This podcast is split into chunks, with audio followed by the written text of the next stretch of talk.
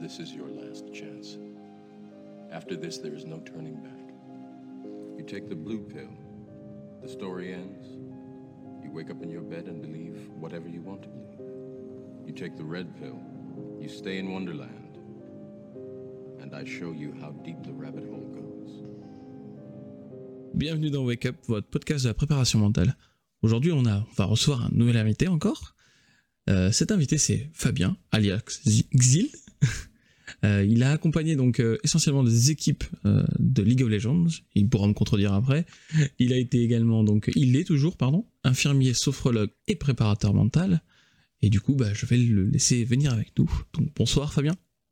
Salut Jason, comment ça va? Bien et toi? Nickel, nickel. On sort d'une victoire de Acroma, l'équipe League of Legends que je suis, donc je suis aux anges. C'est parfait, j'ai même pas besoin de, de demander qu'est-ce que tu fais ou quoi que ce soit, tu introduis directement le sujet, donc c'est intéressant. Euh, juste pour un peu euh, parcours, c'est bien ça, tu es infirmier, sophrologue et préparateur mental, pardon. C'est ça, je suis infirmier de formation et euh, j'ai bifurqué ensuite sur la sophrologie avec une spécialisation dans l'accompagnement des sportifs et j'ai terminé l'année dernière un diplôme à la faculté de Clermont-Ferrand sur la préparation mentale et l'intervention à la performance. D'accord, très bien. Et le diplôme, euh, il y a une, un mémoire, quelque chose à rendre à la fin pour le valider? Tout à fait, tout à fait, tout à fait. C'est euh, un, un, DU, donc euh, c'est accessible après une licence, mais c'est pas équivalent master, même si les exigences de l'université de Clermont veulent le faire passer comme un, master. Mais du coup, j'ai eu ça, plus un ensemble de capsules vidéo et de supervision à réaliser. D'accord, il n'y a, pas beaucoup de DU, hein, si je me trompe pas, encore en France. Hein. Je crois qu'il y en a 3, 4, je crois. Il me semble qu'il y en a 5, mais il y en a, deux qui sont très prisés. Il y a celui de Lille et celui de Clermont-Ferrand. D'accord, ok. Donc bon, ça va, t'as pris l'un des plus prisés du coup. Vous devez être beaucoup, non? Vous êtes euh, on, on, est 200 à le demander, il y en a que 80 qui sont admis, il me semble. Ah, et la sélection, elle se passe comment? Sur dossier, et puis après même euh, la validation, il n'y a que 50% qui le valident en premier, euh, premier essai, et en première session, il y a une deuxième session, moi je l'ai eu en deuxième session notamment, et euh, après je crois qu'il y a aussi un élagage, il y a, pas mal de personnes qui ne peuvent pas suivre.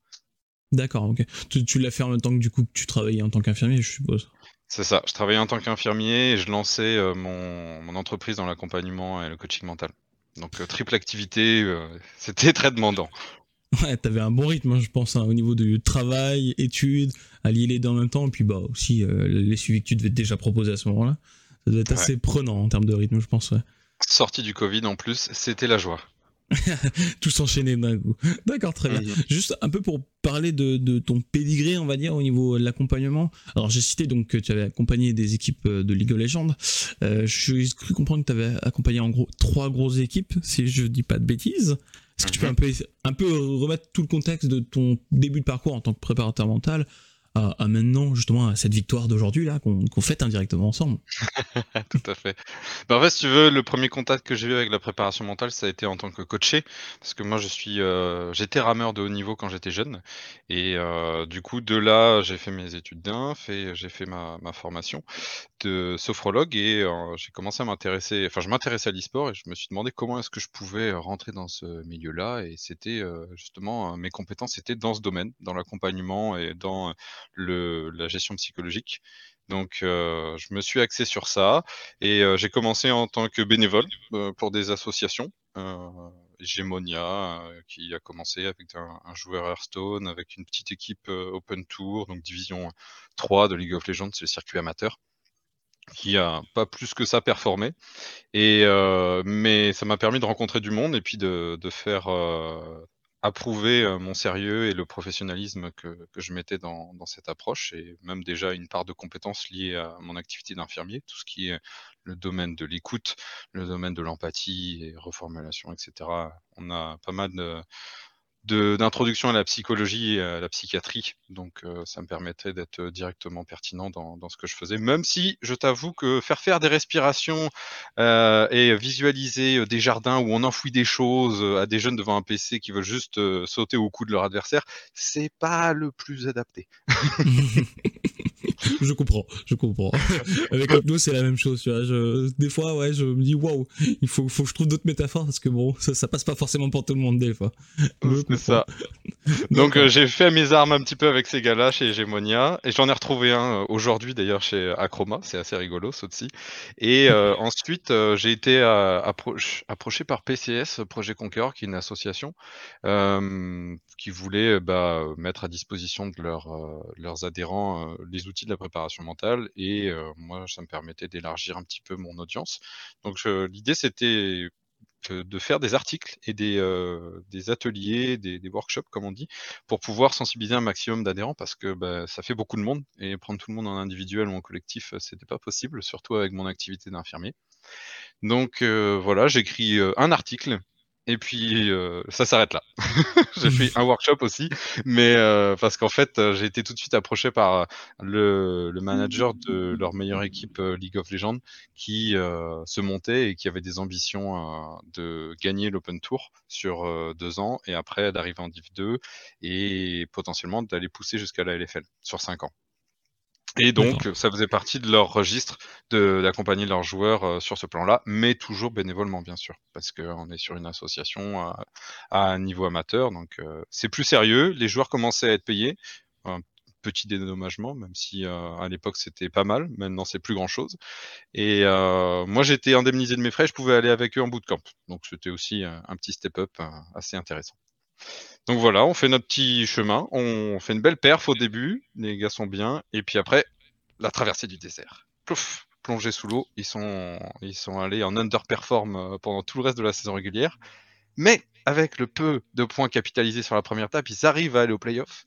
Et au playoff, skyrocket jusqu'à la victoire, et puis euh, la qualification à, par le, le tournoi de promotion en Division 2 avec euh, un bootcamp euh, sur mes terres natales à Brest euh, où on a pu fêter la victoire.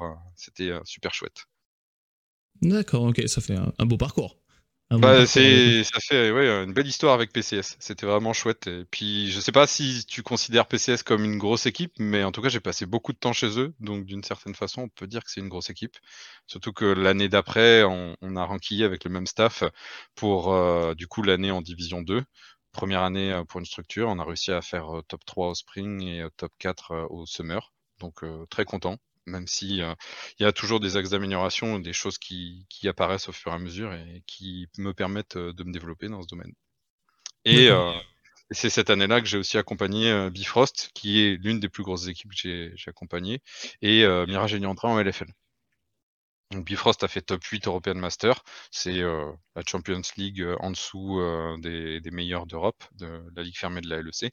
Et puis, bon, bah, Mirage et je suis arrivé au Summer pour éteindre les feux et puis faire un bon dernier de la Ligue, mais gagner haut la main le tournoi de maintien en, en, LFL. Et c'était surtout ça l'objectif avec, avec l'équipe. D'accord, ok. Bah, alors après, moi honnêtement, League of Legends, je, c'est un circuit que je ne connais pas, à part la LFL, mhm. parce que c'est ce qui est le plus parlé, et les LEC, si je dis pas de bêtises. Mais, euh, mais je ne connais pas vraiment du tout le, le, le, milieu. Moi, League of Legends, la dernière fois que j'ai joué à ce, jeu, à ce jeu, précisément, je crois que c'était à la sortie du jeu. ah ouais, non, c'est pas, pas mon style de jeu, je suis plus, beaucoup plus FPS en général et jeu de combat. Et c'est vrai que League of Legends, c'est un jeu où je n'ai pas réussi à accrocher au départ. Donc, euh, bah, je te rassure, si j'ai accroché, c'est juste parce qu'il y avait mes potes. Hein. ah oui, non, mais bien sûr. Bah, c'est ça, moi je pense que c'est en partie. Euh, c'est vraiment le début, j'avais pas trop d'amis qui jouaient encore à, ce, à, League of Legends, et du coup, bon, moi, je, finalement, je me suis détaché de moi-même. Puis je suis quand même plus à l'aise en FPS que, que, en, que en MOBA. Mhm. Donc, euh, donc euh, ouais, non, je, je ne connais pas trop les, les, les, équipes, mais bon, je pense que de parmi nos auditeurs, il y en a à qui ça va parler justement euh, le nom de toutes ces équipes que tu as citées. tu vois, juste pour. tu as parlé du coup que tu as connu le coaching en amont, que tu as été toi-même coaché. C'était pendant ta mhm. période de rameur, si je comprends bien Ou c'est juste un petit peu après? En fait, euh, je suis un, sportif de haut niveau frustré. C'est-à-dire que je suis abonné euh, à la quatrième place des championnats de France. Deux années de suite en aviron de mer, euh, on, a terminé à ce poste-là. Et ouais, ouais, du coup, comme on, essayait de faire les choses au mieux, on était accompagné par une, dame qui faisait de la sophro sur de la préparation mentale. D'accord, ok. Ouais, du coup, c'est ce qui t'a un peu fait goûter finalement à la préparation mentale en amont par la sophrologie. Et par la suite, c'est peut-être ce qui t'a mis à faire de la sophrologie, si je comprends bien.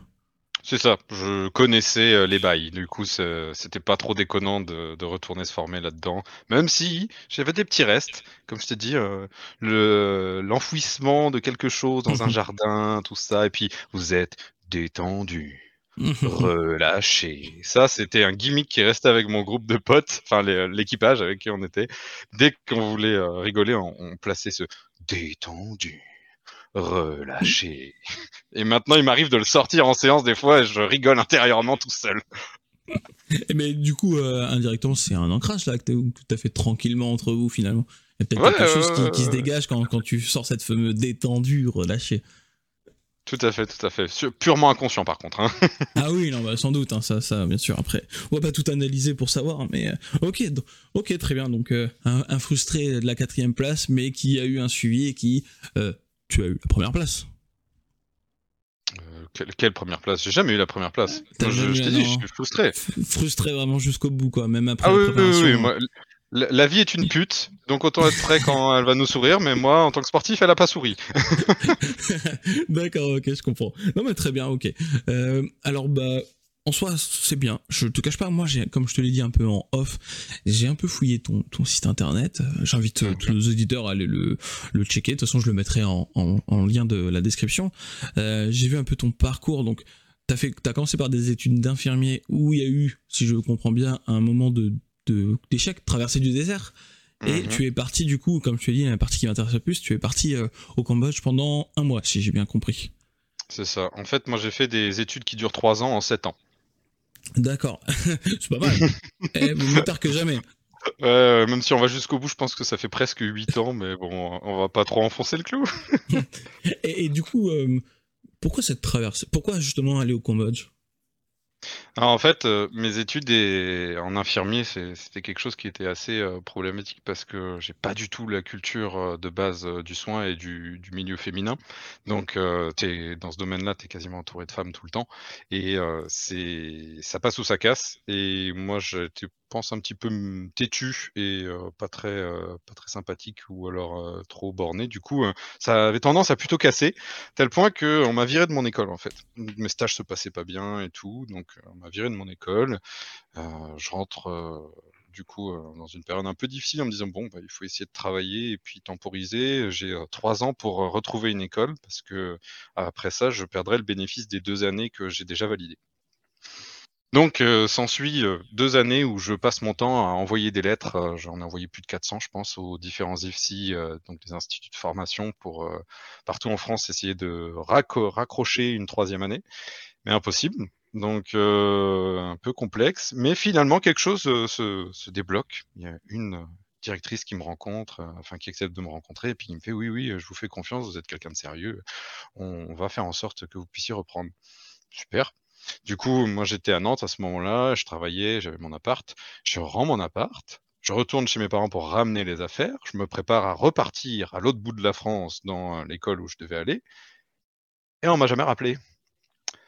Du coup, je me retrouve avec euh, toutes mes affaires chez moi, euh, pas d'opportunité pour l'année qui arrive, plus de boulot, plus d'appart, et euh, même dans la foulée, ma meuf me lâche. Donc euh, vraiment, euh, le moral dans les chaussettes est tellement dans les chaussettes que ça se répercute euh, sur mes proches et que ma mère me vire de chez elle. oui, une traversée du désert, quoi. Voilà, voilà, voilà. Bien, comme on les aime. Heureusement, j'ai des amis sur qui euh, m'appuyer et c'est mon père qui m'a récupéré même dans l'histoire. Et euh, bah, l'idée, c'était euh, d'aller se perdre en fait. Je me suis dit, ok, bon, là, tout va mal. Je me lance dans une formation à distance, du coup, la Sophro, c'est super. J'ai intellectuellement, je suis sur quelque chose. Maintenant, physiquement, il faut que, et même d'un point de vue cognitif, il faut que je, je, sorte de ma zone de confort et que je fasse des choses qui me permettent un petit peu de, de redémarrer et de retrouver un nouvel élan potentiel Quoi. Donc euh, je regarde l'endroit en Asie qui est le plus paumé, où il y a le moins de gens que je connais qui sont allés, et c'est le Cambodge. D'accord, ok. Et du coup, tu es parti euh, presque du jour au lendemain au Cambodge, si je comprends bien. Euh, ouais, ça m'a pris un mois pour tout organiser. c'est rapide. ouais, ouais, bah, tu, sais quand t'as rien à faire et puis que ta vie est en miettes. Ça va assez vite euh, quand tu sais où tu veux aller. Donc ouais, je pars euh, en janvier, je crois, un truc comme ça, euh, pour le Cambodge qui est le, début ou la fin de la saison des pluies, je sais plus. Donc avec 1000 dollars en poche et l'idée de bah, soit m'enfermer dans un coin paumé et puis me morfondre, soit trouver une espèce de nouvelle étincelle qui me permettra de revenir transformé. D'accord. Et c'est du coup quand tu étais là-bas, tu as fait quoi exactement? Je suis allé de ville en ville. J'ai fait tout le tour. Et euh, ouais, comme tu dis, j'ai médité. Je me suis lancé le challenge de, faire de la méditation tous les jours, même deux fois par jour. et ça tombait bien vu que c'est un, endroit qui est vraiment marqué de la culture euh, bouddhiste. Il y a des temples de partout. Euh, tu croises des, prêtres et des yogis dans, dans les rues. Donc c'est t'as un reminder euh, quotidien et puis même en soi, euh, j'avais pas grand chose forcément à faire, donc euh, c'était facile de ne pas être distrait et de rester dans, une routine saine comme ça. En fait, finalement, tu es parti tout seul à, l'aventure, pourrait-on dire. Mais si je comprends bien, tu as voyagé pendant un mois de, de ville en ville, tu as médité seul, façon de parler, ou des fois tu allais justement dans les, dans les temples pour être accompagné de, bah, de maîtres, tout simplement, pour avoir de l'enseignement, ou c'était vraiment objectif méditation et le reste non. Oh, je suis un peu trop timide pour aller voir les maîtres euh, là-bas. J'ai été euh, deux, trois fois euh, avec des, des, personnes qui s'occupaient des temples et qui m'ont qui m'ont accueilli pour visiter, mais c'était très succinct, c'était du tourisme plus que spirituel. Non, non, là c'était une démarche très personnelle.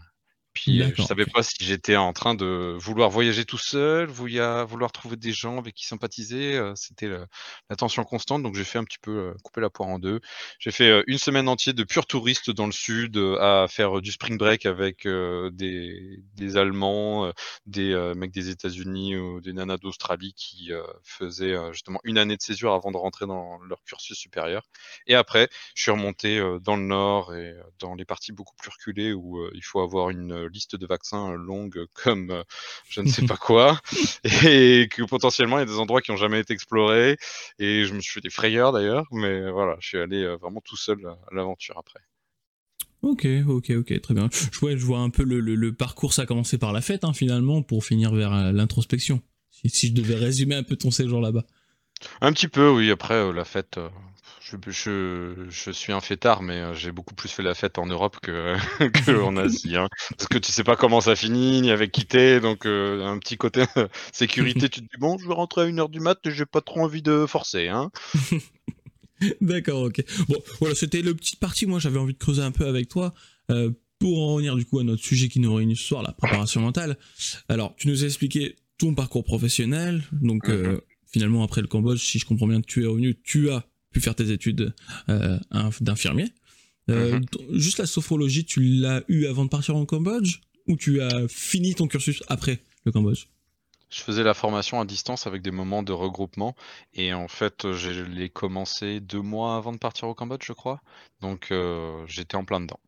c'est vrai que associer au voyage une formation comme la sophro, où bah, du coup il y a beaucoup d'expérimentation et ça passe par, comme toi, l'hypnose et ce que j'entendais de votre discussion avec Itaka, de l'expérimentation des états modifiés de conscience et des différents outils, ben, je pense que ça fait partie des choses qui m'ont harmonisé dans un sens positif et qui ont fait que ma reprise d'études après s'est faite comme sur des roulettes et que tous les feux étaient ouverts sur ma route. D'accord. Oui, finalement, tu as pu euh, là-bas tester tout ce qui était dans ta formation euh, euh, comme exercice, comme autre chose sur toi-même, de manière plus mhm. tranquille finalement, parce que tu étais isolé. Il y avait personne pour te distraire. Donc ouais, effectivement, je, comprends. C'est intéressant du coup de, voir comment, je sais pas si toi de ton côté tu as fait une petite rétrospection sur ça, mais de voir ton, ton début de formation en sophrologie avant, avant de partir et pendant que tu pars et après quand tu es revenu. Mmh bah, mes proches m'ont même dit que euh, j'ai été changé quand je suis revenu. Hein. Je pense que c'est ce voyage, ça a été la, transition dans mon caractère de l'extraverti à l'extraverti tempéré. c'est bien, t'as as descendu d'un petit degré du coup. J'ai cultivé mon monde intérieur, comme on peut dire. D'accord, ok. Bah, c'est ok, très bien. Et du coup, donc, tu as repris tes études d'infirmier juste après pour, euh, pour les réussir. Alors, euh, l'année d'après, l'année l'année d'après? Non, l'année d'après, en fait. Enfin, la rentrée d'après, quoi, si tu veux. Euh, l'année scolaire suivante, si on veut. D'accord, ok, très bien. Ok, et si j'ai bien compris, euh, tout s'est bien passé. j'ai même eu un prix, donc pour te dire, j'ai été presque major, je pense. Il n'y avait pas de classement, mais vu les éloges que j'ai eu, je, me doute que c'était ça. D'accord, bon, c'est bien, du coup, c'est très bien. Et, du coup, moi. en même temps, j'ai mis 7 ans, donc il fallait avoir un bénéfice. bon, t'as pris ton temps.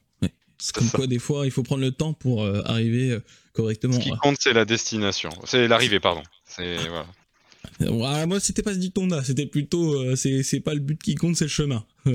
Bah, c'est-à-dire que dans, dans, tout ce que tu vas entreprendre, les gens vont se rappeler de ce que tu as fait, où tu es arrivé, pas de comment tu es arrivé. Hmm. c'est assez rare. Même si c'est vrai que intérieurement et personnellement, c'est souvent la quête et euh, le chemin qui est le plus intéressant. C'est ça, moi je parlais vraiment d'un point de vue euh, intérieur, hein, ce, qui, ce qui va compter le plus pour toi. Euh, de, ça c'est ma vision, hein, je précise. Hein, je, je, voilà, je digresse un peu sur un autre sujet, euh, mais je pense que voilà, le, le, le chemin, tout ce qu'on va faire pour arriver à nos buts, c'est ça qui va être le plus important. Parce que finalement, le but, c'est les gens vont le voir, vont, ils vont voir que ça même. Ils vont pas voir tout le chemin que toi tu as fait personnellement pour y arriver. Toi, tu mhm. dis que tu as mis 7 ans d'études pour être infirmier. Si je dis à quelqu'un que tu es infirmier, il va penser au cycle normal. Alors, je crois que c'est 3 ans les études d'infirmière. C'est trois ans. Donc tu vois, il va penser à ces trois ans, il a fait trois ans et il est infirmier. Alors que bah finalement, quand tu creuses un peu plus, tu vois que tu as eu un, grand parcours. As, certes, tu as doublé le temps pour faire les études, mais à côté de ça, il s'est passé plein d'événements où tu as construit euh, finalement ton, ton toit intérieur, euh, ta, ta méthode, tu t'es formé aussi à la sophrologie en même temps. voilà, il y a eu beaucoup de choses qui se sont passées. Tu n'as pas juste été un simple étudiant, façon de parler, pendant trois ans. Tu as un énorme parcours de, 6 à 7 ans, tout en sachant que d'autres en 3 ans ont un énorme parcours aussi, hein, je précise. Donc euh, du coup voilà, c'est pour ça, tu vois, je, je me permets juste de dire que voilà, le chemin c'est sans doute le plus important finalement quand on y repense. Euh, et du coup, donc, une fois que tu as eu ton diplôme, que tu es devenu infirmier, la préparation mentale, c'était venu euh, finalement à quel moment dans tout ça? Bah en fait, tu veux, dans un premier temps, quand j'étais au fond du gouffre, je faisais des paris e-sport carrément. Et euh, après, euh, je me suis dit que c'était pas viable après avoir perdu 200 balles, euh, surtout le temps que ça me prenait. Et je me suis, j'étais passionné par cet univers que j'avais découvert avec Ponfétude et Starcraft. Et je, voyais qu'il y avait un engouement et qu'il y avait quelque chose à faire. Et qu'en tout cas, moi, ça me faisait vibrer et que c'était là-bas que je pourrais m'épanouir le, le mieux. Donc, je cherchais une voie professionnelle pour rentrer dans ce domaine.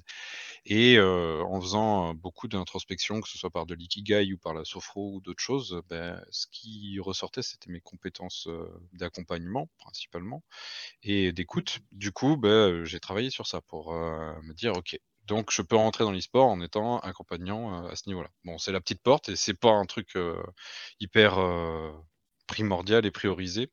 Donc il va falloir y aller et puis être bon quoi. Donc euh, voilà, j'ai fait avec la Sophro et puis j'ai fait avec euh, le DU et en continuant parallèlement euh, avec des expériences. Donc ouais, c'est comme ça que ça s'est fait. D'accord, ok, très bien. Ok, bon, c'est venu petit à petit du coup et, du coup tu as. Ah, c'est ça, si tu rajoutes des pierres à chaque fois à l'édifice. Et je pense que surtout avec notre profession, il faut, il faut montrer pas de blanche. Donc, euh, à moins d'avoir un méga piston ou d'être euh, sorti d'une institution euh, qui vraiment met tout le monde d'accord, genre si tu as été stagiaire chez G2 ou un truc comme ça, c'est sûr que ça ouvre des portes. Mais non, non, la méthode que moi j'ai suivie, c'est ça, c'est petit à petit, je fais mon nid. Oui, bien sûr. Puis bon, le milieu de l'e-sport, je parle, là on parle de préparation mentale dans le domaine de l'e-sport. Hein. Je pense hmm. que préparation euh, mentale dans le domaine du sport pur et dur, c'est voilà, c'est je pense que le parcours est autre, pourrait-on dire. Euh, e-sport, oui. académique, ouais. Ouais, c'est ça. Bah, surtout quand tu vas, euh, du coup là, je pense que sur ce point de vue-là, on a à peu près la même expérience. Euh, t'es obligé, oui, voilà, de, comme tu dis, montrer pas de blanche, et t'es quand même obligé bah, de, comme tu l'as indiqué, commencer par des associations où c'est du bénévolat au départ, où tu vas bifurquer en fonction des opportunités que tu vas rencontrer aussi sur le chemin. Mm-hmm ça, se construit petit à petit avant de, sauf voilà, si tu tombes dans la grosse euh, structure euh, connue euh, et qui, hop, c'est bon, t'as ton CV qui est fait, t'es tranquille quoi. Si tu n'as pas ça, il faut, faut y aller tranquillement, ça c'est sûr. ok, très bien. alors, au niveau de tout ça, moi ce que j'aime bien poser comme question en général à, donc à mes, invités, donc le premier tu l'as cité c'était Etika, Itaka pardon. Le deuxième, je ne le dirai pas du coup pour garder le secret pour toi actuellement pendant cet mhm. enregistrement-là, mais normalement au moment de la sortie de cet enregistrement-là, il y aura donc le, deuxième interview. Euh, c'est bah, tout simplement, est-ce que tu as une définition qui t'est propre à toi de la préparation mentale? Moi, je suis parti. Euh, enfin, en fait, si tu veux, l'enseignement de base avec la sophro, il est un petit peu euh, polymorphe, il s'adapte énormément à, l'autre et pareil avec euh, le travail que j'ai fait dans les soins infirmiers, c'est très adaptatif et ça rejoint un petit peu ce que pouvait dire Itaka. Par contre, le moment où moi je, euh, j'ai bifurqué, c'est que je ressens ce besoin de s'ancrer sur quelque chose de prouvé scientifiquement et d'avoir un petit peu une légitimité scientifique qui se rajoute à ça.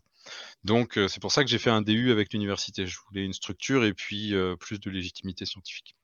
Donc là-dedans, il y a des définitions qui sont données partout et chacun essaye de se, mettre devant pour être bien vu.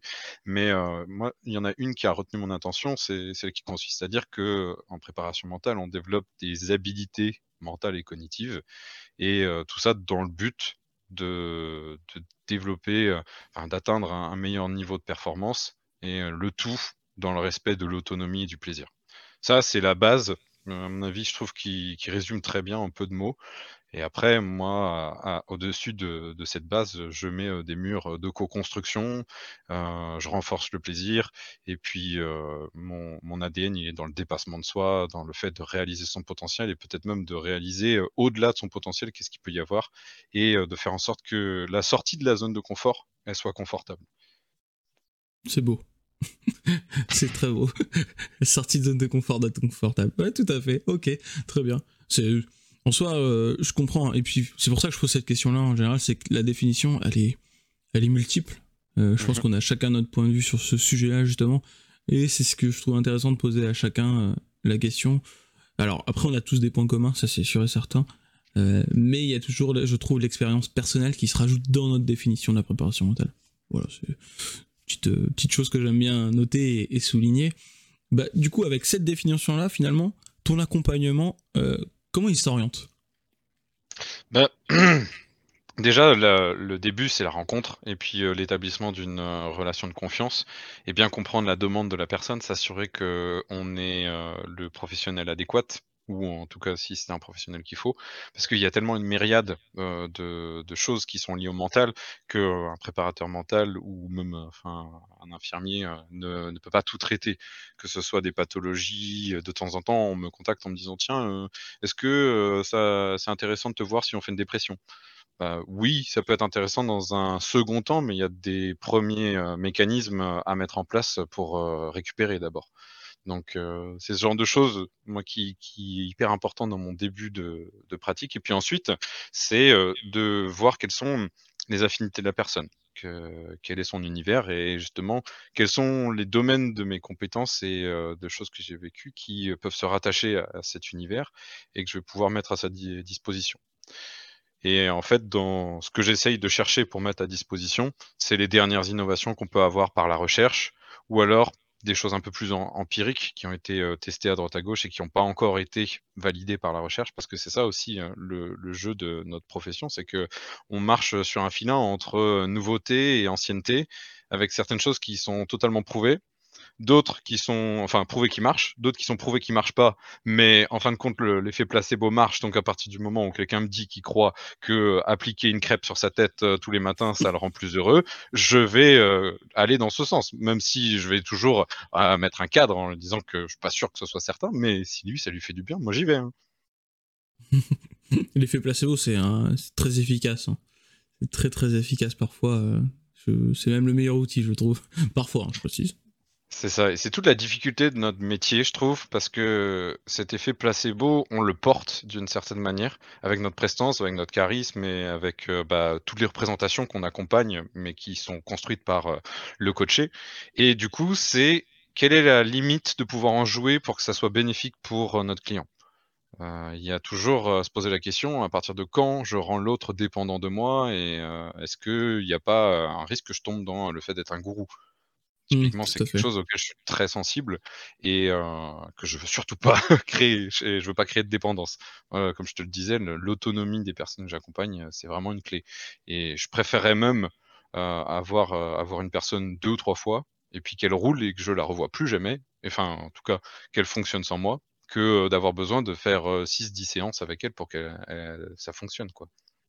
je comprends. Bah, tu vois, moi, c'est un peu une. Comment dire un, dérivé justement de, donc, de ma formation donc en hypnose, donc de thérapie brève hein, finalement, où mhm. les séances. Alors, accompagner quelqu'un sur le long terme, en soi, je vois pas de problème. Mais ça dépend juste de, de c'est quoi sur le long terme pour cette personne-là. Si sur le long terme, c'est plusieurs objectifs, ça me paraît normal, dans le sens où une personne vient avec une problématique, mais elle peut en avoir une autre qui se déclenche un peu plus tard, et donc on se revoit plus tard. Mais euh, voilà, je mets un certain point d'honneur où je dis pas aux gens en trois séances c'est fini, on n'en parle plus. Mais grosso modo, je cherche à faire déjà que les rendre comme toi. Hein, finalement, ce, ce qui me tient à cœur moi, dans, par exemple, dans, je fais, je compare nos deux méthodes, hein. surtout euh, par ta formation de sophrologue et moi par enfin, ma formation d'hypnothérapeute on est cousins. On est proches, voilà, on est, on est cousins, même si certains sont pas trop d'accord. Moi, je pense qu'on est, on est très cousins, on est même très très proches en réalité, par nos mhm. méthodes. Euh, tu vois, ce que j'aime bien pour que les, de mon côté, que les, les gens, bah, donc euh, mes clients, deviennent indépendants, c'est leur offrir du coup la méthode de l'auto-hypnose, par exemple. Bien ça, sûr. ça, soigne pas tout, encore une fois, ça soigne pas tout, ça, ça n'accompagne pas tout. Euh, je parlais dans il y a pas longtemps avec quelqu'un qui me parlait de euh, j'ai voulu arrêter de fumer, euh, j'ai fait de l'auto-hypnose. Toi, je, je vais expliquer que c'est pas tout à fait adapté. Ça peut t'aider quand euh, concrètement tu, le tabac, il n'y a que le tabac que tu veux arrêter et qu'il n'y a mhm. rien de plus que le tabac. Voilà, c'est multifactoriel, hein, toujours, c'est sûr. Voilà, c'est ça. surtout le milieu de la cigarette. Tu vois, par exemple. Par contre, tu vois, un, joueur qui euh, veut juste apprendre un peu plus à gérer son stress, euh, l'auto-hypnose pour moi est une bonne méthode euh, à enseigner. Au-delà de la respiration, hein, je précise, permet de mhm. travailler plusieurs choses. Donc j'entends et je suis ouais, je suis plutôt d'accord avec toi sur cette notion de, c'est toujours cette dur cette comment dire cette bascule entre ne pas être un gourou parce qu'on peut le devenir alors gourou au sens péjoratif du terme hein, mhm. on peut devenir le gourou malgré nous mais en même temps le but c'est d'accompagner au mieux la personne donc c'est comment tu balances les deux. Euh, pas tomber dans le goût, mais en même temps voir que la personne elle est dans. Tu sais qu'elle va être indépendante de toi à un moment. Et voilà, petite balance entre les deux. Moi personnellement, c'est toujours un jeu d'équilibre, je trouve. Je sais pas si mhm. toi de ton côté, c'est un équilibre aussi à avoir, que, qui est un peu difficile. J'ai deux pierres angulaires dans, cette problématique-là qui font que je m'en sors, euh, je pense, euh, de façon honorable. C'est je ne veux rien et je ne sais rien. Je pars toujours de l'autre et c'est une phrase que je ressors régulièrement dans, mes coachings et euh, ça permet de repositionner la personne au centre euh, du poste de commande. Et l'autre chose que je fais quand j'utilise des recadrages, c'est quand on me pose des questions, c'est qu'est-ce que tu en penses? Et toi, qu'est-ce que tu ferais? C'est remettre encore une fois la personne euh, aux commandes et ça, c'est souvent ce qui leur permet de retrouver leur pouvoir. Et même dans les soins infirmiers, c'est quelque chose qui m'était très ça me touchait, j'avais vraiment envie de développer ça, c'était le fait de donner le pouvoir à la personne pour pouvoir se soigner elle-même. On, on, ne sait jamais aussi bien comment se sent une personne qu'elle-même. Euh, comment c'est un mmh. cancer du sein, même si tu es passé par là, ben, c'est pas la même chose d'une personne à l'autre, t'as pas son contexte, etc. Et euh, ce que je rebondis sur euh, ce que tu disais au début, il y a, y a, toujours des, des, demandes cachées qui arrivent après. Euh, qui tu consultes pour un, premier objectif, un premier problème, un blocage, mais très souvent il y a d'autres choses qui sont en jeu derrière et euh, on traverse dans nos vies à peu près une crise tous les six mois. Et l'idée, c'est d'avoir des outils pour pouvoir gérer cette crise. Et l'auto-hypnose, comme tu le dis, c'est quelque chose qui nous permet de faire hop là, une petite réception euh, sur la chute qu'on était censé faire. C'est ça, c'est, Après, je parle d'auto-hypnose, mais ça peut tout être toute autre méthode. Hein. Et alors, du coup, comme on parle là de du, t'as parlé donc du soin infirmier. Là, je le sais, j'en ai parlé un peu en amont que j'allais te recevoir pour cette interview avec ma compagne, du coup. Et elle m'a mhm. posé une question. Elle m'a dit ce serait intéressant que tu lui poses la question. Et donc, du coup, je me permets de te poser la question venant de sa part. Euh, euh, dans ton accompagnement, finalement, c'est quoi la place du soin? Voilà, grosso modo. Où est la place du soin dans ton accompagnement? La place du soin, elle est d'abord dans l'empathie, dans l'écoute. Enfin, en tout cas, la dimension de, la part de l'infirmier qui est euh, très vivante dans mon activité de coach, c'est ça. C'est euh, la position basse. C'est euh, accueillir, recevoir le vécu de la personne, sans s'identifier à ce vécu pour pas s'infliger la douleur ou au contraire trop vivre ses réussites et perdre de vue du coup l'objectivité qui est intéressante dans, un coaching et dans une relation d'aide. C'est la relation d'aide, c'est ça, principalement. C'est moi, c'est ce qui me portait pendant mes études, c'était de se dire que rien que le fait de pouvoir parler avec quelqu'un pouvait le soigner. Et je, suis transporté par cette idée-là de se dire que les mots, ou alors juste le timbre d'une voix, ou juste une présence même, quand j'ai travaillé en psychiatrie et que j'ai accompagné des femmes battues, juste bah, le fait d'être à côté d'eux, et enfin, j'ai vécu des trucs qui étaient assez bouleversants, et tu te dis que bah, on a vraiment de la magie blanche entre les mains, quoi. C'est les accords Toltec disent ça, j'aime bien le, reprendre. C'est on, peut faire de la magie blanche avec notre parole, avec qui on est, et c'est ça la place du soin dans, mon activité. Bah franchement, je pense que ça c'est une réponse qui va lui plaire. Pour être honnête, je pense que ça va lui plaire du coup. Donc euh, voilà, je, tu vois, je, je savais pas exactement comment tu allais répondre, qu'est-ce que tu allais amener. Bon, clairement c'est une réponse qui, qui, me parle beaucoup, qui parle beaucoup aussi à ma, à ma compagne du coup. Donc euh, bah c'est parfait, je te dirais bien. Merci pour cette réponse euh, très claire. Et du coup, donc, pour cet accompagnement, alors là, on parle du côté infirmier. Et, euh, pardon, excuse-moi. quand, euh, quand tu accompagnes un athlète, alors tu accompagnes essentiellement des, ça je l'ai pas forcément dit, essentiellement des e-sportifs, ou tu accompagnes également des sportifs par ton, un peu ton, ta carrière de haut niveau? Bah, en fait, avec la Sofro, au début, c'était même pas des sportifs que j'accompagnais, mais des étudiants beaucoup. Euh, des personnes qui passaient euh, le concours d'internat en pharmacie, en médecine, et euh, qui voulaient se préparer au mieux. Donc, c'est avec eux que j'ai commencé à travailler, et j'ai eu à chaque fois des super retours. Donc, c'est un domaine où l'accompagnement peut vraiment avoir une plus-value, et moi, ça m'a fait me dire, putain, mais j'ai fait médecine, pourquoi je me suis pas fait aider comme ça, bordel? Donc voilà. Pour donner de l'aide toi-même juste avant la fin. Hein. oui, mais, je t'ai dit, euh, ma, vie d'étudiant a été euh, couronnée d'échecs à droite à gauche. Euh, j'ai appris la défaite et du coup, j'en ai appris beaucoup. Et après, quand quand j'ai continué à, à, me former, enfin pas à me former, mais à prospecter et puis à proposer mon aide à droite à gauche, j'ai eu ma première cliente dans le domaine du sport. C'était une nana qui faisait de la force athlétique et qui même de l'haltérophilie aussi, avec euh, toute une notion. Euh, enfin bref, je vais pas rentrer dans les détails. Et en fait, du coup, j'ai commencé avec le sport, au final. Après, j'ai refait un peu d'e-sport. Et tout du long, en fait, je me fais solliciter par soit mes proches qui ont des événements sportifs ou des choses hein, qui veulent préparer au mieux. Et, là, je les accompagne bénévolement.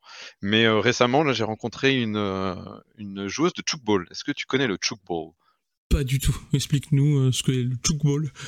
Le chukball est un mix entre euh, le volleyball et le handball, c'est-à-dire que tu as le même terrain qu'au hand, sauf qu'à la place d'avoir des buts, tu as des euh, trampolines à 45 degrés où tu dois jeter la balle dessus et elle doit rebondir dans le terrain sans être rattrapée pour marquer. Et il s'avère que j'ai rencontré une joueuse de l'équipe nationale suisse qui est au poste de top scoreuse, si j'ai bien compris, et que j'ai commencé à accompagner là récemment pour euh, préparer les championnats du monde euh, qui vont jouer euh, en juillet prochain. D'accord, du chukball, ok. Faudrait, mhm. faudrait que j'aille voir ça, ça m'intrigue. Tu vois, terrain de, de hand du coup avec des trampolines à 45. J'ai du mal à visualiser un peu le, le, terrain à quoi il ressemble exactement. c'est un sport où il n'y a pas de contact, mais c'est très aérien et très technique. Quand c'est à haut niveau, c'est très agréable à regarder. D'accord, ok. Ouais, c'est bah, c'est vraiment l'aspect euh, volleyball, c'est ça. Hein. en gros, euh, le côté aérien, je précise. Construction, ouais, c'est ça. Tu te retrouves à avoir euh, un ensemble de, de, passes et de touches pour désorienter l'adversaire et essayer de les prendre à défaut, quoi. D'accord, ok. Et, et, du coup, alors pour ce que j'aime bien aussi moi comprendre des fois, c'est, je pense que les publics sont différents en fonction de, de du, du, sport hein, en général. Mm-hmm. Et du coup, donc entre l'accompagnement de sportifs classiques, pourrait-on dire, et de e-sportif, du coup. Est-ce que tu as mhm. vu une différence, toi, au niveau des, des demandes ou non, tout simplement? Ouais, ouais, ouais. ouais. Euh, dans, tous les cas, euh, la chose qui est commune, c'est que ils, veulent tous dépasser leurs limites et la plupart du temps, ils le font en dépend de leur corps ou de leur psyché. Et c'est souvent ça qui les amène à, des points de rupture où après ils, ont, ils souhaitent être accompagnés pour éviter que ça se reproduise. Euh, en l'occurrence, dans le sport, on m'a beaucoup parlé de douleur et de gestion de douleur pour pouvoir bah, continuer de perf et puis réussir à passer au travers de la douleur pour continuer à être à l'aise, etc. Il y a toute une notion sur ça et la gestion du stress. Après, la différence entre les joueurs d'e-sport, les, les joueurs d'e-sport, ils sont plus sur la gestion émotionnelle et de la confiance. Donc, ça, se croise assez régulièrement avec le sport traditionnel, mais euh, il y a plus d'intensité, je trouve, dans, le sport euh, conventionnel. C'est-à-dire que étant donné qu'il y a un engagement physique, euh, ils se retrouvent vraiment beaucoup plus engagés dans ce qu'ils font et c'est plus difficile de se retrouver à faire un entraînement de chokeball ou de la muscu jusqu'à 3h ou 5h du matin, tandis que dans l'e-sport, les joueurs peuvent se retrouver à faire courir après la, victoire pour se coucher sur une victoire et du coup ils se couchent à 5h du mat. Mmh, ok, ouais, je comprends. après, voilà, il y a l'aspect physique hein, dans, le jeu aussi, mais il va mmh être moins. Ça, il va être moins prononcé au sens où je pense qu'au niveau e-sport, c'est plutôt de l'endurance, euh, au sens pur, où il y a des joueurs qui peuvent jouer à 14 heures, alors que je prends le cas du chukball, du coup, mhm. par exemple, où je ne pense pas que là, là par contre, la joueuse peut jouer 14 heures non-stop de chukball. Elle va se dépasser au maximum euh, en termes d'entraînement, mais il y a quand même une fin où bah, le corps, tout simplement, il n'en peut mhm. plus. Physiquement, il doit s'arrêter, sinon euh, on, on, risque l'accident. Et comme tout sportif, je pense qu'il faut éviter, ils évitent l'accident. Ils cherchent pas à être en arrêt, effectivement. Ok. Il y, a, des spécificités avec chaque sport. Si tu veux, League of Legends, un best of 5, euh, un meilleur de 5, c'est, je trouve, assez similaire en termes de demande euh, énergétique que euh, un, 3-7 gagnant au tennis. Ça, peut durer 5 heures aussi et c'est très demandant. contrairement à ce qu'on peut voir à l'extérieur, c'est notre cerveau qui consomme le plus d'énergie dans notre corps. Donc d'être focus sur ces 5 heures avec l'ensemble des informations que demande de traiter l'e-sport, ça rivalise totalement avec la dépense énergétique du tennis, même si c'est clair que c'est pas les mêmes dépenses. Oui, et puis la, fatigue, elle sera. De toute façon, elle sera. Alors, déjà de base, comme tu l'as expliqué au début, c'est propre à chacun, nos, nos, objectifs et ainsi de suite, notre ressenti du coup. Et effectivement, la dépense sera la même, mais le ressenti sera complètement différent. Et on a même, au contraire, je pense que plus ils se dépensent, plus ils se sentent fatigués, plus ils sont satisfaits. Parce que pour eux, ça veut dire qu'ils ont fait quelque chose. Donc, euh, ceux-là n'ont peut-être pas besoin d'accompagnement finalement, parce qu'ils arrivent de eux-mêmes à, se dépasser leurs limites, tout ça, sauf euh, cas exceptionnel. Euh, et à l'inverse, bah voilà, il y, a des gens où 5 heures, faut les tenir, quoi. 5 heures, quand tu es concentré au maximum, faut, faut vraiment les tenir. Et c'est là, euh, les outils sont importants. Euh, tu vois, je, je, pensais à ton interview, par exemple, où tu parles de, de cohérence cardiaque. Euh, la cohérence cardiaque est un outil, je trouve, bien pour justement mhm. préparer à l'endurance dans certains cas. Alors en adoptant, bien entendu, la méthode, mais en général, je trouve que voilà, elle permet de, un peu comme l'auto-hypnose, elle permet de préparer à l'action, je trouve. Ouais, carrément. Après, euh, c'est ce que tu dis, hein, c'est la personnalisation des outils qui fait euh, leur pertinence et l'appropriation qu'en font euh, les, les personnes qui, qui reçoivent toutes ces ressources. Et c'est là où je trouve l'expertise d'un préparateur ou d'un coach ou autre professionnel de l'accompagnement, ça va être de, trouver l'angle par lequel introduire les différents moyens qui sont possibles pour gagner en, maîtrise sur soi et sur les éléments qui comptent pour la personne. Mmh, bien sûr, et puis bah, l'outil de toute façon les outils pardon doivent être tout le temps personnalisés. Euh, toi, si je compare euh, au moment où j'ai commencé moi de mon côté à être formé en hypnose, euh, on t'apprend les bases, mais clairement on te le dit que les bases c'est bien. Mais ce qui va faire la différence entre un, un hypnothérapeute et un bon hypnothérapeute, ça va être finalement la personnalisation de l'outil, où on va s'approprier l'outil pour le, je dirais le réinventer avec notre propre déjà environnement à nous, mais surtout avec l'environnement de, de la personne qui vient nous voir.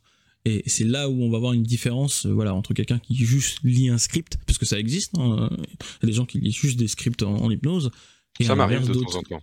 Ah ouais, tout à fait. Hein. Tu vois, moi, les scripts, je suis pas contre dans le sens où ça peut te permettre d'amener la créativité dans des, à un moment où tu peux être en, sec, parce que bon, euh, quand même, inventer des métaphores, des, des suggestions tout le temps, euh, des fois, je reconnais moi-même, je suis un peu épuisé de, de, de tout ça. par contre, voilà, quand tu lis à 100%, ça va dénaturer parce que tu vas ne pas mhm. forcément adapter ton script. Tu vois, même quand je lis des scripts, euh, pour ma propre connaissance, hein, euh, je réadapte en fait finalement tout le vocabulaire parce qu'il y a des trucs qui sont pas appropriés. Donc euh, effectivement, le, côté donner un outil, le personnaliser, et même le joueur, moi je sais que ça m'est arrivé de, de, donner des outils type de respiration, de donner des consignes, on va dire. Par contre, si le joueur me dit la séance d'après parce qu'il n'a pas tout à fait compris, il me dit ça n'a pas fonctionné, je lui dis mais adapte-le à ta vie, à ton mode de vie. Je te donne la base de comment ça fonctionne théoriquement. À côté, tu fais euh, parce que tu veux, tout en restant dans un cadre, tu l'adaptes à ton moment. tout simplement. Tu vois, rien que le temps. Le temps, je sais que ça, de mon côté, je sais pas si toi ça a été le cas, mais le, temps du, de l'exercice de respiration, on m'a souvent dit, tu vois, par exemple, 5 minutes, c'est trop long. Ou à l'inverse, c'est trop court. Bah, du coup, tu vois, je disais, bah, en fait, tu l'adaptes. Si toi, il te faut 3 minutes, fais-le 3 minutes. S'il te faut 15 minutes, fais-le 15 minutes. C'est ton choix. Faut juste que ce soit adapté à toi. Si tu en as besoin, il faut le faire. Faut pas le faire pour le faire. Faut surtout mhm. que ce soit adapté à toi. Voilà, Tout à fait. Mais par contre, je pense que ce qui est intéressant, c'est quand même de partir des, de la base originelle de, de l'outil.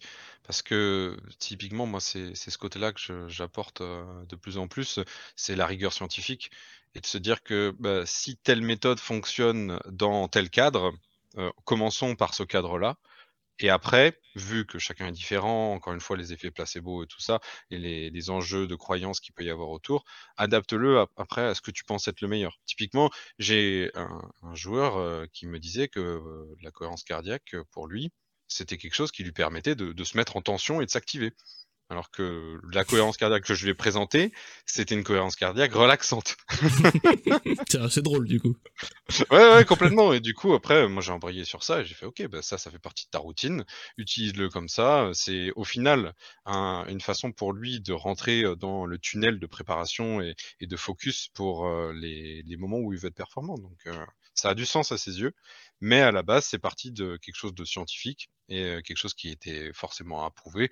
Et c'est là où c'est un petit peu ambivalent parce qu'on a envie, en tout cas moi je ressens ce besoin d'aller chercher des nouvelles techniques à droite, à gauche tout le temps, mais le temps que la recherche actualise et puisse te dire ok vas-y ça c'est bon, etc. Ben, tu peux pas te permettre de tout proposer à tous les profils. Non, non, et puis il existe, honnêtement, il existe tellement d'outils, tellement de méthodes. Entre justement quand tu dis cet aspect, faut que ce soit prouvé scientifique, le temps que ça le soit aussi également, euh, tu peux pas tout apprendre, tu peux pas euh, tout faire, tout proposer. Il y a des limites. Après, je pense, tu vois, on parle d'outils justement de cohérence cardiaque, et ça, c'est bien, ça découle de, la question suivante. Euh, je pense qu'on a tous des outils un peu phares, finalement. Tu vois, alors, toi et moi, je sais, alors je dis toi et moi, mais plus moi du coup dans mon cas, euh, en tant qu'hypnothérapeute, je sais que l'hypnose c'est mon outil phare. C'est c'est c'est mhm. voilà, c'est c'est mon petit joyau à moi pourrait-on dire, et c'est l'outil que j'utilise le plus dans mes accompagnements. Euh, toi, dans dans ton accompagnement, tes accompagnements, euh, est-ce que tu as des outils qui sont voilà qui te sont favoris, tu vois comme un peu la cohérence cardiaque, ou ou en soi t'as pas vraiment de favoris, tu as juste un éventail et tu le proposes comme ça en fonction des profils. La cohérence cardiaque, c'est clairement, euh, au centre de pas mal de choses et je me suis beaucoup documenté sur le domaine et euh, j'utilise, euh, des, appareils de biofeedback, c'est-à-dire une petite pince qu'on met soit sur, le bout du doigt, soit à l'oreille, qui permet d'avoir un retour direct et de voir pour, la personne à quel stade elle en est et comment ça fonctionne et ça lui permet vraiment du coup de s'investir et de se sentir l'effet que l'exercice peut avoir sur elle et comment elle est après etc. Mais je vais te sortir autre chose, comme ça, ça va te faire du contenu un peu original. Ce que j'utilise aussi et qui a beaucoup de succès, c'est l'entretien d'explicitation. Explique-nous ce que c'est l'entretien d'explicitation. Eh bien, je t'explicite ce que c'est euh, l'entretien eh ben, d'explicitation. Explicite-moi ça, du coup. en fait, il faut savoir qu'on a différents types de mémoire, dont une que l'on appelle la mémoire procédurale. C'est euh, notre mémoire des gestes, des actions qu'on a entreprises, etc. Et en fait, c'est quelque chose que j'ai appris à la fac, là, justement, qui est un point central de, la formation, c'est de permettre à la personne que l'on accompagne d'accéder à cette mémoire-là et de la transposer, non pas dans un souvenir, mais dans sa mémoire du mouvement et des choses qu'elle a ressenties. Et ça, ça permet en fait d'aller chercher à quel moment il y a eu un blocage ou à quel moment il y a eu un déblocage. Et vraiment, euh, que ce soit dans l'e-sport ou dans le sport, euh, c'est un processus qui permet de se reconnecter à des choses que on a laissées derrière dans notre inconscient et qu'on n'a pas fait gaffe, etc. Et on, revit d'une certaine manière la, situation et on voit que bah, on avait des outils, qu'on a utilisé telle et telle chose, ou alors que tel élément extérieur nous a aidé et que du coup on peut essayer de l'attraper pour pouvoir le remettre dans le futur et dans euh, l'activité présente. Et c'est quelque chose qui est hyper riche et que je pense n'est pas forcément très développé en plus. Ouais, ce que ça me fait penser à de la visualisation, mais un peu inversé, j'ai l'impression. Tu as un exemple là concret de, de, la mise en application justement de, ce, de cet outil? Juste pour les auditeurs et pour moi-même, du coup, pour un peu comprendre comment il fonctionne. Euh, tu veux dire le, présenter le, protocole un petit peu, comment ça se passe, ou plutôt les résultats? Bah plutôt le, protocole, vraiment le protocole, les résultats. Mmh. Oh, j'inviterai tout le monde à, aller se renseigner après, mais plutôt ouais le protocole pour euh, comprendre. Je pense qu'à partir du protocole, on peut imaginer déjà des premiers résultats. Ouais, tout à fait.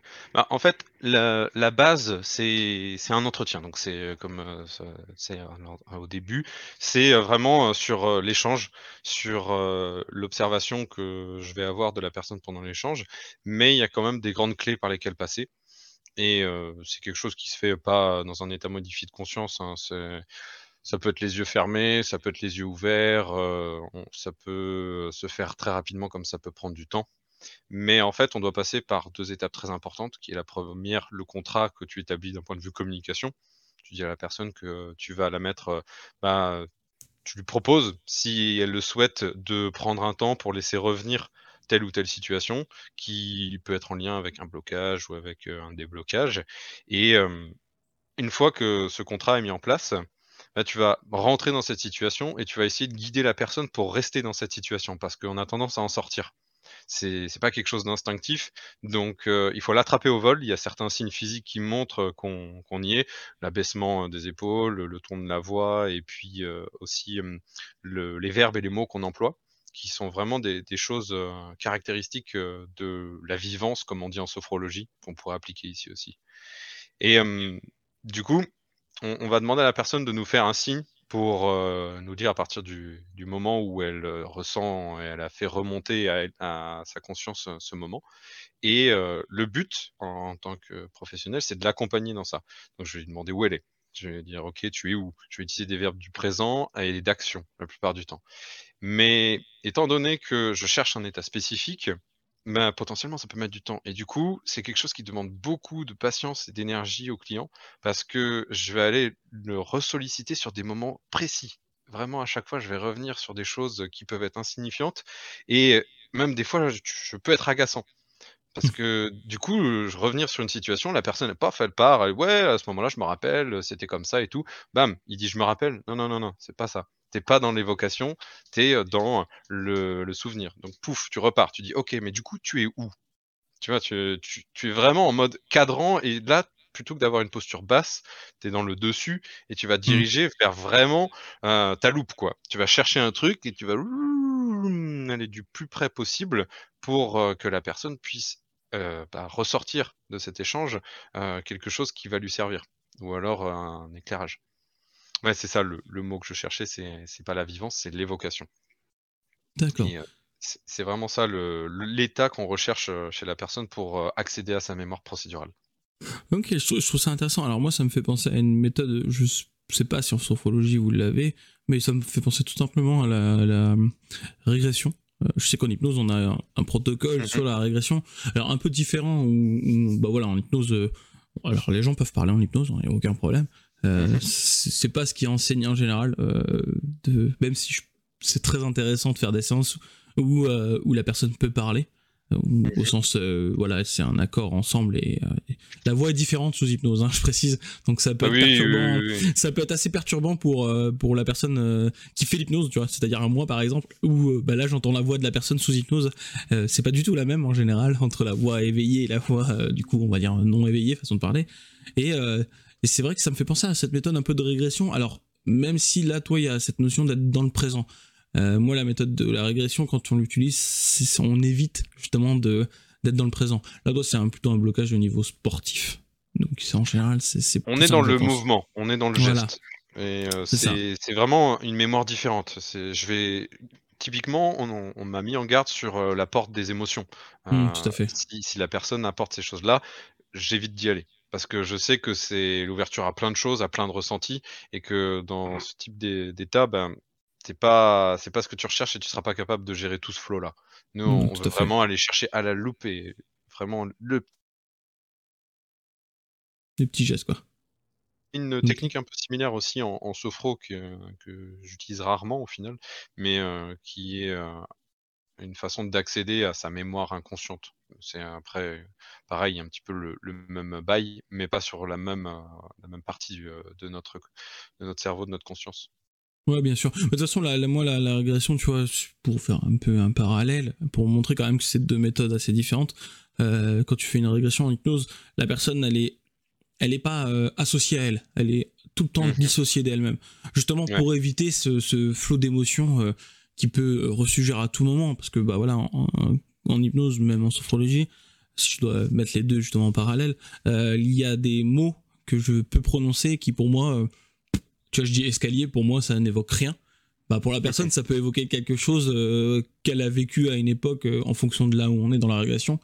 Et voilà, avoir un flot d'émotions.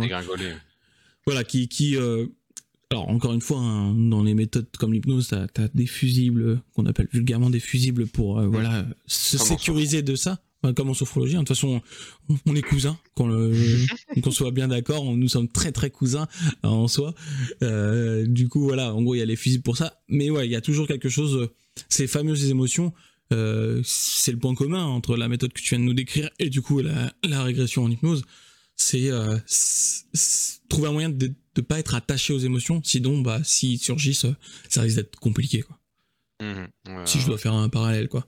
Que ce soit par des suggestions en hypnose avec les fusibles et la sophro, ou euh, par euh, du recadrage dans l'entretien explicitatif. C'est ça, tout à fait. Donc, euh, ok, très bien. Bah, tu vois, c'est bien. Je connaissais pas du tout cet outil. je, je, trouve ça intéressant, du coup, cette notion de travailler dans le mouvement. Tu t'en es servi récemment ou pas du tout? Euh, oui, je m'en suis servi avec un joueur FIFA. Un joueur FIFA, d'accord, ok. Et grosso modo, ça, si ça peut te dérange pas, euh, grosso modo, c'était quoi le but euh, de, travailler avec cette méthode du coup? Vous avez Le but c'était de revenir sur une période où il avait beaucoup de réussite et il se sentait vraiment très à l'aise dans le déploiement de son jeu et dans ses sensations corporelles. Et euh, la recherche, c'était qu'est-ce qu'on pourrait aller prendre de cette période-là, qu'est-ce qui était caractéristique de, de ces sensations, un petit peu comme la recherche d'un ancrage passé. Mais mmh là, du coup, on a récupéré une phrase, et c'est cette phrase maintenant qui dit à chaque fois en, routine de pré-match. D'accord, c'est un peu la, recherche de ressources dans, dans, des moments où on brillait, pourrait-on dire, et les ramener dans maintenant finalement c'est ça. Comme tu l'as dit. Et ça fait complètement sens avec ma valeur qui est de se dire que bah, tout est dans la personne. Enfin, la plupart des choses sont déjà dans la les personnes que j'accompagne. Donc, les mettre au centre des possibilités et de, leur changer. Hein, les mettre au, centre de leur capacité à changer, c'est vraiment le, top, je trouve.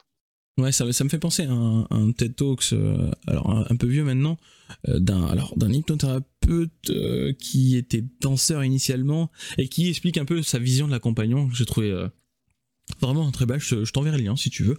Euh, où, en fait il explique que lui, son, le métier d'accompagnateur, voilà, d'accompagnateur en tant que professionnel de l'hypnose, c'est finalement t'es pas là pour dire à la personne, c'est pas notre métier de dire comment tu vas aller mieux, c'est plutôt d'être mhm. juste à côté d'eux, tout simplement avec une lampe et les orienter vers les chemins qu'ils veulent aller et de d'éclairer le chemin et en fonction de leur choix d'y aller ensemble. Voilà, et, c'est la personne qui choisit finalement où elle veut aller et comment elle veut faire. Mhm. Et j'ai trouvé que la vision était intéressante et ça fait écho là à ce que tu dis, où euh, toutes les ressources pour chacun, pour euh, la préparation mentale, elle est en nous finalement. L'accompagnateur, il est là pour nous amener à comprendre, à rechercher, mais c'est pas euh, c'est pas toi Fabien qui sait comment euh, moi je vais aller mieux, tu vois, façon de parler, je vais atteindre mon objectif. C'est finalement propre à chacun. En nous, on a déjà tout. Il faut juste voilà, le creuser. Et c'est là où il est important d'avoir un professionnel. C'est que le professionnel va avoir les, les bons mots pour t'y amener euh, vers cette recherche de ressources ou tout simplement de, de performance. Je devais résumer. Bah c'est, la position du thérapeute, hein, d'une certaine manière, ce que tu décris tout à fait. Hein. C'est ça, tout à fait. Euh, c'est ce qui était difficile pour moi dans ma formation, parce que moi j'étais beaucoup dans le faire, je voulais apporter des choses, je voulais donner, et puis euh, que la personne se sente euh, stimulée comme moi j'aime être stimulé. Mais au final, les fois où j'ai le meilleur résultat, c'est les fois où j'interviens le moins, j'ai l'impression. C'est, intéressant ce que tu dis. Je trouve ça intéressant de dire que les fois où tu as des résultats, c'est là où tu interviens le moins. Euh, je trouve ça drôle du coup, tu vois. Ça, montre voilà que, que, des fois juste une présence aussi, ça peut être euh, plus efficace que mille mots. C'est ça, bah, typiquement, euh, la plupart du temps, quand j'accompagne une équipe, c'est parce que je suis recruté par euh, l'entité, pas par le joueur. Donc c'est une approche qui est un peu particulière. Tu dois d'autant plus créer un lien de confiance et euh, potentiellement, bah, tu vas rien apporter. Et encore plus quand tu as des écarts culturels, comme ça a pu être le cas quand j'étais dans, des structures qui avaient des inters. Et du coup, bah là, c'est OK, quels sont tes besoins? C'est, se voir, tous les mois, une demi-heure? OK, ben, on se verra, tous les mois une demi-heure. On part sur ça et on réadaptera si jamais tu ressens le besoin de plus. Mais, ça part sur, bah, le respect de l'autre et de son espace avant tout, quoi. Et finalement, c'est cette personne que j'ai le moins vue dans cette équipe qui a eu le plus de levier sur, sur, la performance, globale, je trouve. En tout cas, de mon point de vue. Hum, bien sûr. Et du coup, alors, je vais tousser, excusez-moi, deux petites secondes. Et du coup, donc, euh, y a, alors moi, tu vois, ce que j'aime bien aussi dans ton approche, c'est que tu vois, on a, il y a l'approche du coup très thérapeutique, euh, mhm. cette position basse, cette notion de basse, et l'approche également donc euh, scientifique, très scientifique, je pense, de, de voilà, c'est ce qui pourrait te définir. Je sais pas si je me trompe dans, dans, ce que je dis. Et du coup, moi, ce qui m'intéresse, c'est finalement dans ton accompagnement, quand tu as fini tes accompagnements, comment tu mesures euh, ton suivi? Est-ce que tu as une base scientifique, c'est-à-dire tu notes, tu, tu tiens un petit grillage, je sais pas, ou, c'est juste le résultat? Tu vois, comment tu, en tant que personne scientifique, comment tu attestes de l'efficacité de ce que tu fais? C'est une très bonne question et c'est quelque chose qui est en mouvement, hein, je pense assez régulièrement. Et euh, j'avais l'occasion d'en débattre avec des, confrères d'ailleurs il n'y a pas si longtemps. En fait, hum, L'évaluation de mon intervention, quand c'est avec, euh, quand c'est une commande d'un groupe, d'une équipe qui comme on disait plus tôt, euh, j'essaye de demander des objectifs, euh, à mes recruteurs et du coup de voir si ces objectifs, il faut pas les remodeler parce que très souvent ce sont des objectifs de résultats et on essaye de les j'essaye de les accompagner vers quelque chose de plus, adapté à ce que je propose et quand c'est sur de l'individuel, même, enfin que je fais même, dans s'appelle? Quand c'est pas les les personnes qui qui me intervention, je fais toujours en sorte d'avoir un mi-chemin. À mi-chemin, je leur demande, comment, enfin il y a plusieurs critères que j'évalue. après ça, ça peut changer en fonction des personnes, mais il y a toujours les critères qui sont propres à moi. je pourrais reprendre, la fiche, mais de tête là, mmh, c'est tout ce qui va être est-ce que, enfin ça va être une échelle avec, pas du tout satisfait, moyennement satisfait, satisfait, très satisfait. Et je vais demander à la personne d'évaluer l'empathie qu'il a ressentie, la disponibilité, mmh, qu'est-ce qu'il peut y avoir d'autre, la pertinence des contenus apportés, ce genre de choses. Donc je passe beaucoup par l'auto-évaluation de mes clients. Et à partir de là, je leur demande si leurs objectifs ont réussi à être définis clairement et s'ils ont pu les atteindre. S'ils vont réutiliser les choses que l'on a vues ensemble, c'est toute cette notion bah, d'autonomie, encore une fois, qui c'est un, des facteurs moi qui, me, plaît beaucoup de, voir. Et au final, c'est eux qui vont me dire si c'est performant et si c'est des choses qui sont valides. Je leur demande très souvent aussi, je fais un listing des différentes activités qu'on a pu faire, que ce soit de l'individuel, du groupal, du team building, de la relaxation, des choses plus dirigées, des choses moins dirigées voir quelles ont été celles qui ont eu de l'impact pour eux. Et après, ça me permet au fur et à mesure de faire un, listing euh, en fonction des, profils, des différentes euh, méthodes qui, accrochent le mieux. D'accord, en fait, c'est des mini-feedbacks que tu demandes à chaque fois et, de ces feedbacks, euh, tu en conclus, pourrait-on dire, des pistes d'amélioration, je pense, de ton accompagnement. Tout à fait. D'accord, ok, c'est intéressant euh, de, de, ces mini feedbacks. Alors moi, c'est vrai que c'est plutôt oral. je, suis dans la mmh. tradition orale depuis une éternité, je pense, et je fais tout à l'oral. Et, et, du coup, toi, voilà, tu, tu notes, tu et du coup, ma question, c'est que tu as eu des feedbacks peut-être des fois pas, euh, je pense, excellents, façon de parler. Ça arrive, hein, il y a toujours, euh, il y a toujours l'un ou toujours l'autre. Est-ce que du coup, qu'il soit bon ou mauvais, le feedback, ça t'a permis d'améliorer ta vision ou ton accompagnement? Souvent, les feedbacks les plus durs que j'ai eus, c'était, euh, il y avait en plus un, fossé euh, social, enfin pas social, mais culturel, parce que c'était des nationalités différentes. Mais euh, très souvent, en fait, moi, c'est des occasions d'apprendre des, des nouvelles postures. Typiquement, être face à une personne qui est dans l'opposition et qui est dans la toute-puissance et qui te dit non, non, non, moi, je j'ai aucun problème à gérer mes émotions, très masculin, à se dire non, non, moi, si j'admets une faiblesse, je meurs et du coup, je m'écroule. Du coup, ma masculinité m'impose de dire que je suis le meilleur et que je peux tout gérer. Bah, du coup, la fois où j'ai accompagné cette personne, je me suis un peu pris un mur, qu'on se le dise, et il m'a fermé la porte. À juste titre, parce que moi je suis arrivé avec mon accompagnement tout doux, tout gentil, tout pipou, sauf que lui c'était un dur. Mmh. Donc ça ne marchait pas. Mais en, l'occurrence, ça m'a permis après de recroiser des personnes qui avaient ce type de personnalité-là et d'éviter de me prendre le mur. Et du coup, de créer du lien avant tout et avec le temps, au final, de réussir à voir les différentes aspérités sur lesquelles je pouvais m'accrocher pour monter et passer cet obstacle ok, c'est bien du coup finalement le, feedback mauvais au départ t'a permis de t'adapter en fonction de, la culture, si je dois résumer, de la mhm. personne et, et, justement de te réadapter. C'est ça finalement la position, je pense, euh, la plus délicate, c'est de s'adapter tout le temps. On s'adapte tout le temps à la personne qui, nous, qui vient vers nous, mais parce qu'elle a facilement la même culture que nous, de manière générale. Par contre, dès que ça déborde, de... c'est plus dans notre culture tout simplement. Ouais. Euh, là, le suivi, la, mentalité même est complètement différent. Ce que tu appliques en France euh, peut pas être appliqué en Asie. je, prends vraiment deux, euh, deux entités euh, très différentes. J'ai travaillé avec des Coréens, donc je vois tout à fait ce que tu veux dire.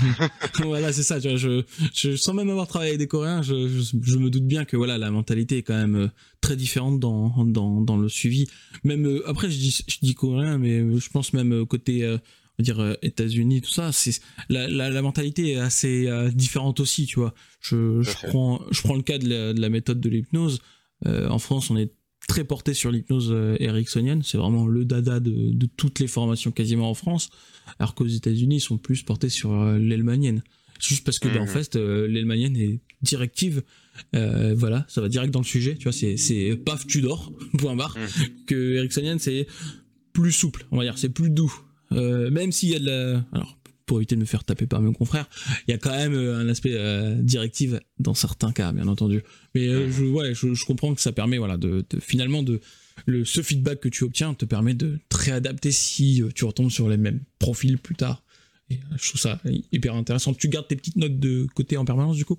Oui, oui, en fait, je fais remplir des formulaires. Et puis moi, ça me permet même d'avoir des datas et de voir, bah, parce que des fois, il y a des périodes aussi où on est moins pertinent sur certains points, on est peut-être moins disponible. Mais ça me permet d'essayer d'être à chaque entretien 1% meilleur. Et ça me donne des pistes sur des éventuelles formations que je pourrais faire ou du travail personnel sur moi. Et après, l'intérêt aussi, c'est par rapport à des employeurs de leur dire, bah écoutez, moi aujourd'hui, je suis à plus de 600 heures d'accompagnement et c'est avec un taux de 85% de satisfaction, même avec des retours très négatifs de personnes avec qui j'ai pris des murs, tu vois. D'accord, tu as, un gros travail bah, de data, hein, comme tu l'as dit, mmh sur ça. Et, du coup, tu fais, alors, parce que là on parle du feedback, mais finalement, dans la le premier rendez-vous, tu passes aussi un questionnaire à la personne ou non, ou non? Non Alors, ça, dépend, mais très rare. je pense pas en première intention. Euh, hmm. Moi, je, suis quelqu'un de très chaleureux, donc j'essaye d'aller me connecter à la personne et de trouver les choses euh, auxquelles euh, bah, on peut se synchroniser ensemble et avoir ne serait-ce qu'un questionnaire entre nous, ça, ça rend la chose plus difficile. Typiquement, mmh. je vais chercher le tutoiement très vite et je, tâtonne sur les limites relationnelles pour voir où est la personne, pour pouvoir justement créer au plus vite de la confiance et savoir qu'est-ce que je dois respecter pour elle. D'accord. Ok. Bah du coup, c'est ce qui fait que le, feedback de fin doit être très enrichissant, même pour toi, pour, pour cet aspect où au départ, finalement, tu y vas avec toi, ta personnalité, mmh et à la fin, tu vois, au-delà du résultat, tu vois aussi ton accompagnement, comment il, comment il se déroule et comment la personne le vit finalement, je comprends, si je comprends bien. Non, ça doit être très intéressant du coup, toutes ces petites données euh, que, tu, que tu as de ton côté. Euh, ouais, ça, Moi, j'aime bien les données des fois, je cache pas, donc euh, je, j'ai eu cette, euh, cette chance de voyager beaucoup, que ce soit au Cambodge euh, ou en Amérique latine. J'ai, vraiment eu, cette porte sur le monde et j'ai vu tellement de cultures que j'ai la chance, je pense, d'avoir cette notion du respect qui est très développée et c'est en ça que, bah, du coup, ça s'exprime comme ça. Mmh. D'accord. Bah, bah, tu vois, c'est, très bien. Je trouve pour là, on va arriver donc un peu à la fin de cette interview. Euh, j'ai cette petite question qui devient un rituel au fur et à mesure. Euh, c'est quel avenir tu vois de la préparation mentale? Quel, est l'avenir selon toi de la préparation mentale? Il est polymorphe. Hein. Il y a, comme je le disais avec l'effet placebo, il y a une multitude de, choses qui peuvent avoir des effets positifs euh, sur, sur l'être humain. Mais ce qui est certain, c'est que dans le sport, de manière générale, on arrive au bout de l'exploitation technique et physique. Donc les derniers espaces dans lesquels on peut aller chercher des nouveaux records et, des performances plus élevées, ça va être dans le mental. Donc mmh. je pense qu'il y a énormément à faire, que ce soit dans la compréhension du sommeil, par exemple, ou dans les différents états modifiés de conscience. Il y a même qu'est-ce que c'est la conscience? Déjà. Les scientifiques sont incapables de se mettre d'accord sur cette notion. Donc, il y a beaucoup de travail à fournir, et c'est pour ça que je pense que c'est primordial de soutenir la recherche. Et après, aussi, c'est cet aspect-là que j'aime beaucoup, l'expérimentation, aller chercher les nouvelles choses, de stimuler, etc. Là, je voyais par exemple, pour améliorer le sommeil, il y a des bandeaux qui sont mis en place où ils te passent différents types de sons en fonction de tes phases de sommeil pour pouvoir stimuler à la fois les apprentissages, la récupération physique et émotionnelle.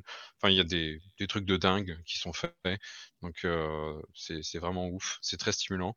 Même si on pourrait se dire qu'on utilise des vieux outils qui ont été découverts euh, il y a 50, 100, 100 années. Euh, c'est une bonne base, mais euh, on se rend compte que déjà, on arrive aujourd'hui seulement à valider certaines choses, comme le fait que le cœur est au final très souvent le centre de nos émotions et pas forcément notre tête. Et coucou la cohérence cardiaque. et puis après, bah, il y a tout ce qui est sur le neuromusculaire et ce que je te disais, les, gestions des états de conscience. Il y, a, une multitude de choses à faire qui est trop inspirante. Donc on est au balbutiement. D'accord, ok. Du coup, si je dois résumer un peu ta vision, c'est finalement ça va s'orienter très scientifique sur la, validation des outils, mais justement dans, dans, dans, le meilleur justement, où on va être plus à même de comprendre de plus en plus le mental pour accompagner au mieux. On est sur deux pieds. Il y a le, pied d'expérimentation et euh, l'empirique euh, qui est euh, bah, on a vécu ça et ça a marché, du coup on le reproduit. Mais est-ce que bah, 40 années d'expérience peuvent être suffisantes pour faire loi établie et notée dans le marbre? Pas forcément. Donc en a besoin du deuxième pied scientifique pour pouvoir valider un petit peu nos pratiques et s'assurer qu'on n'est pas dans des dérives. Et bah tu vois, je pense que ça c'est un beau mot de la fin. Euh, s'assurer qu'on n'est pas dans des dérives. Euh, c'est un peu le, fil conducteur de, tous pour éviter de devenir le gourou de quelqu'un. Et mhm. du coup, bah, moi personnellement, euh, je trouve que c'est un joli mot de la fin. Donc, la sécurité de nos clients. c'est ça, la sécurité de nos clients, de ceux qu'on accompagne. Et en tout cas, je te remercie d'être, d'avoir été présent sur ce podcast, sur cette interview. Euh, merci pour toutes les réponses que tu as apportées, euh, les explications sur ton chemin de vie, ton accompagnement, d'avoir décrit une méthode. C'est pas forcément facile des fois. Donc, du mhm. coup, euh, voilà. Merci beaucoup d'être venu et, je te dis à une prochaine. Merci beaucoup, Jason. Au plaisir.